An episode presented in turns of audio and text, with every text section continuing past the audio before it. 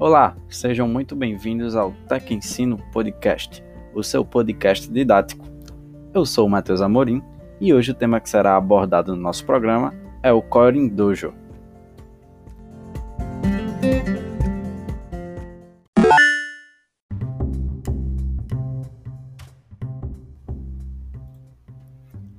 Dojo é uma palavra de origem japonesa e significa local de treinamento. Portanto, o Coding Dojo nada mais é do que um local de treinamento de código, ou também um local de treinamento de programação. E assim, é claro que existem alguns formatos que são utilizados para a realização do Coding Dojo, certo?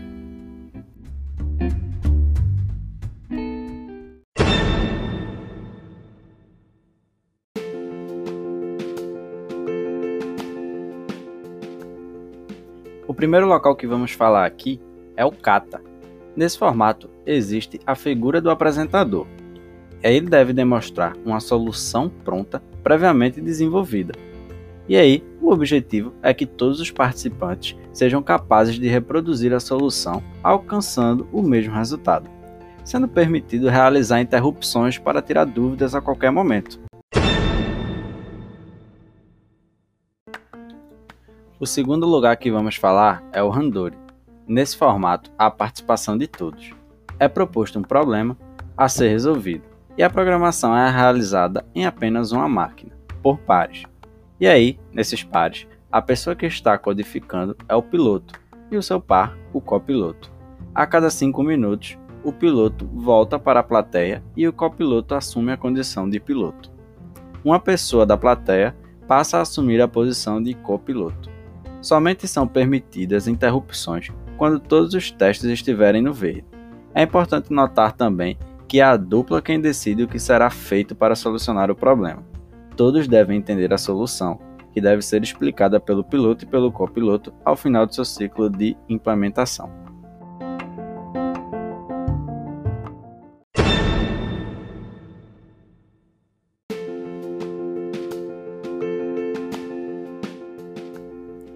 Por último, mas não menos importante, também tem o cake.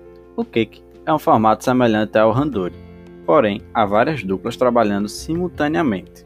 A cada turno, as duplas são trocadas, promovendo a integração entre todos os participantes do evento. Nesse formato, um conhecimento mais avançado dos participantes é necessário.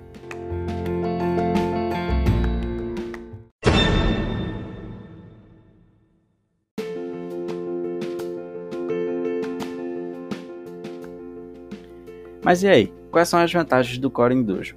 Bem, Core Dojo é um ambiente seguro para testar novas ideias, promover o networking e compartilhamento de ideias entre membros da equipe. É muito comum empresas promoverem os dojos abertos. Dessa forma, a empresa pode conhecer profissionais que possam se adequar ao seu ambiente, e os profissionais também têm a oportunidade de conhecer o ambiente dessas empresas.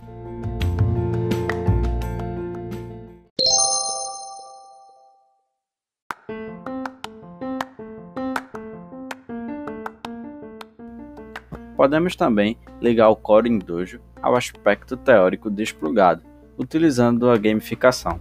E aí, nesse modo, podemos utilizar algumas ferramentas, como por exemplo cartas, onde os alunos vão praticar o código e a programação de forma física, sem utilização de computadores. E aqui chegamos ao fim de mais um podcast, o seu Tec Ensino.